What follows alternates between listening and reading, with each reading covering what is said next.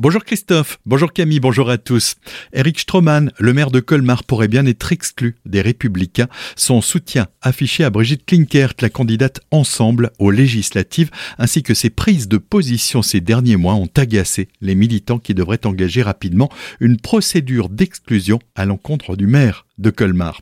Aujourd'hui, la branche santé du syndicat Force ouvrière du Haut-Rhin organise une journée de grève et de manifestation à 15 heures devant la préfecture à Colmar. FO dénonce la maltraitance des personnels de santé, la dégradation des conditions de travail et ils tiennent à affirmer leur opposition à la réforme des retraites qui impacte l'allongement des années de cotisation. Ils en appellent à la mobilisation de toute la population pour défendre les hôpitaux et le système de santé. Abyssheim Constellium s'agrandit. L'entreprise spécialisée dans la production d'aluminium a déposé une demande pour l'implantation d'une nouvelle fonderie, une demande approuvée par les élus du pays Rhin-Brisac, réunis en conseil communautaire fin mai. Les explications de Gérard Hugues, président de la communauté de communes. Constellium a prévu un gros projet hein, pour notamment lui permettre utiliser toute une ligne de tri de recyclage hein, de déchets d'aluminium, c'est-à-dire de récupérer les déchets d'aluminium et de les recycler, puisque l'aluminium, sa chance, c'est qu'on puisse le récupérer à vitam aeternam. Constellium aujourd'hui a plus un souci de sécurisation de la matière première, donc créer donc une nouvelle fonderie pour lui permettre effectivement d'être beaucoup plus performant dans la récupération, de la création d'aluminium, bien sûr, produit fini, mais donc en récupérant effectivement les déchets d'aluminium un peu partout. Des propos recueillis par Jérémy Ranger.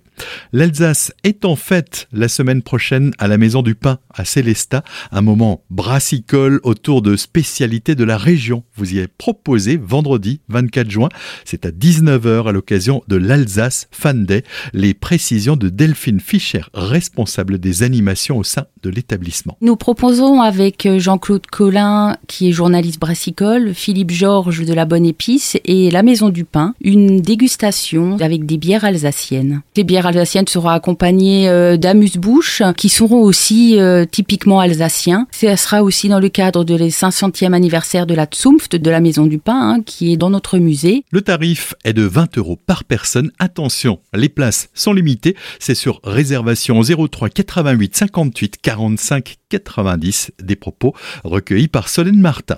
Hier, des dépassements de seuil d'information et recommandations à l'ozone ont été constatés sur deux stations alsaciennes du réseau de mesure d'Atmo Grand Est, à Geispolsheim et à Colmar. Cet épisode de pollution de type estival provient de la combinaison d'activités humaines, le trafic routier, les industries et le résidentiel, sans oublier le fort rayonnement solaire et les températures particulièrement élevées, des dépassements qui devraient encore se maintenir aujourd'hui malgré le renforcement du vent.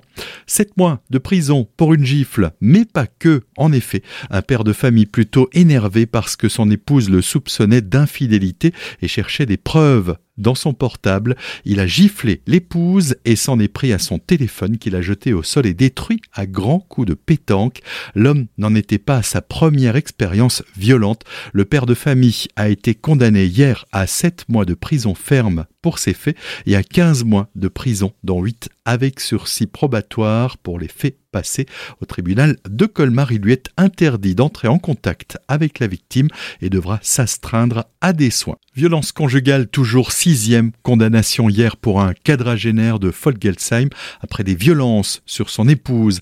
Interpellé dimanche dernier, le père de famille affichait plus d'1,8 g d'alcool. Il a écopé de 16 mois de prison, dont 9 avec sursis et interdiction d'entrer en contact avec la victime. La détention s'effectuera sous le régime de la semi-liberté. Tout de suite, c'est le retour de la matinale après la météo et c'est avec Christophe et Camille.